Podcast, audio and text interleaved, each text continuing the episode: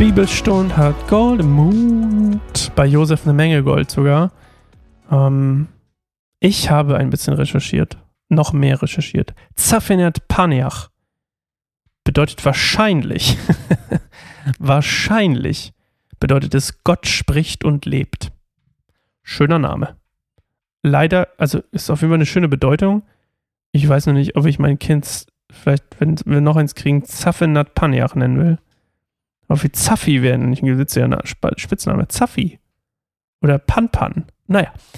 Ähm, wir lesen heute Josefs Fürsorge für Ägypten, die Geburt seiner Söhne. 1. Mose 41, 47 bis 57. In Ägypten wurde Josef. Was? Nein. In den nächsten sieben Jahren gab es überall reiche Ernten.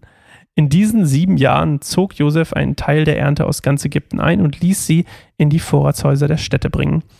In jede Stadt den Ertrag der sie, umgeben, der sie umgebenden Felder.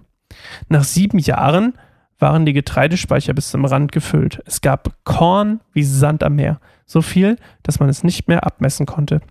In dieser Zeit, vor der Hungersnot, bekamen Josef und seine Frau Asenat zwei Söhne. Asenat war die Tochter von Potiphera, dem Priester von On. Josef nannte seinen ältesten Sohn Manasse. Das heißt, steht das hier vielleicht sogar? Dann, denn er sagte, Gott hat mich in all meinem Kummer. Ah, Gott hat mich all meinen Kummer und die Familie meines Vaters vergessen lassen. Seinen zweiten Sohn nannte er Ephraim, denn er sagte, Gott hat mir im Land meiner Leiden Kinder geschenkt. Schließlich gingen die sieben Jahre des Überflusses zu Ende. Danach begannen die sieben Hungerjahre, so wie Josef es vorausgesagt hatte. Auch in den angrenzenden Ländern herrschte Hungersnot, aber in Ägypten waren die Vorratshäuser gefüllt. Doch auch in Ägypten begannen die Menschen schließlich zu hungern. Sie flehten den Pharao um Nahrung an und er sagte zu ihnen, geht zu Josef und tut, was er euch sagt. Als die Hungersnot immer drückender wurde, ließ Josef die Vorratshäuser öffnen und verkaufte den Ägyptern das Getreide. Auch die Menschen aus den benachbarten Ländern kamen nach Ägypten, um Getreide bei Josef zu kaufen, denn auf der ganzen Welt herrschte großer Hunger. Also wortwörtlich übersetzt heißt Manasse, das wollte ich eigentlich erzählen, heißt vergiss. Und ähm, ja, Gott hat ihm quasi so ein bisschen so ihn abgelenkt, könnte, würde man es vielleicht heute sagen.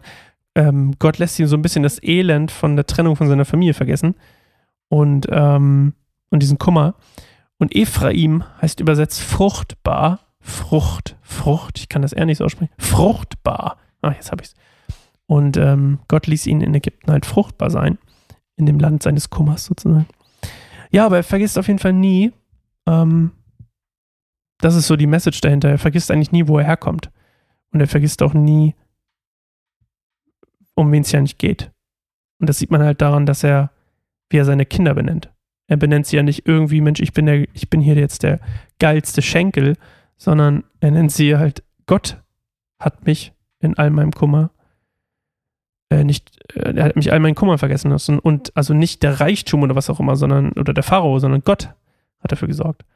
Und Gott hat mir in meinem, im Land der Leiden Kinder geschenkt. Also Gott hat mir die Kinder geschenkt. Und ähm, er hat es nie vergessen, worum es geht.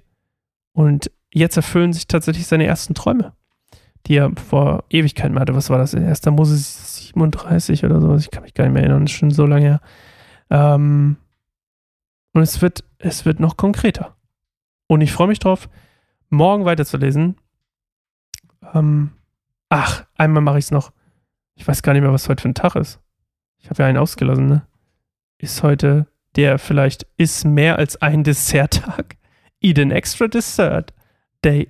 oh Gott, oh Gott. Tag der Currywurst ist heute. 4. September. Oh. Oh. Und Tag der Zeitungsausträger und Welttag des Bartes. Wenn heute überhaupt der 4. September ist. Ich habe irgendwie den Überblick verloren. Okay, wir sehen uns morgen wieder zu einer neuen Folge Bibelstunde Gold im Mund. Ich mache jetzt erstmal einen Break hier. Das merkt ihr ja gar nicht. Tschüss.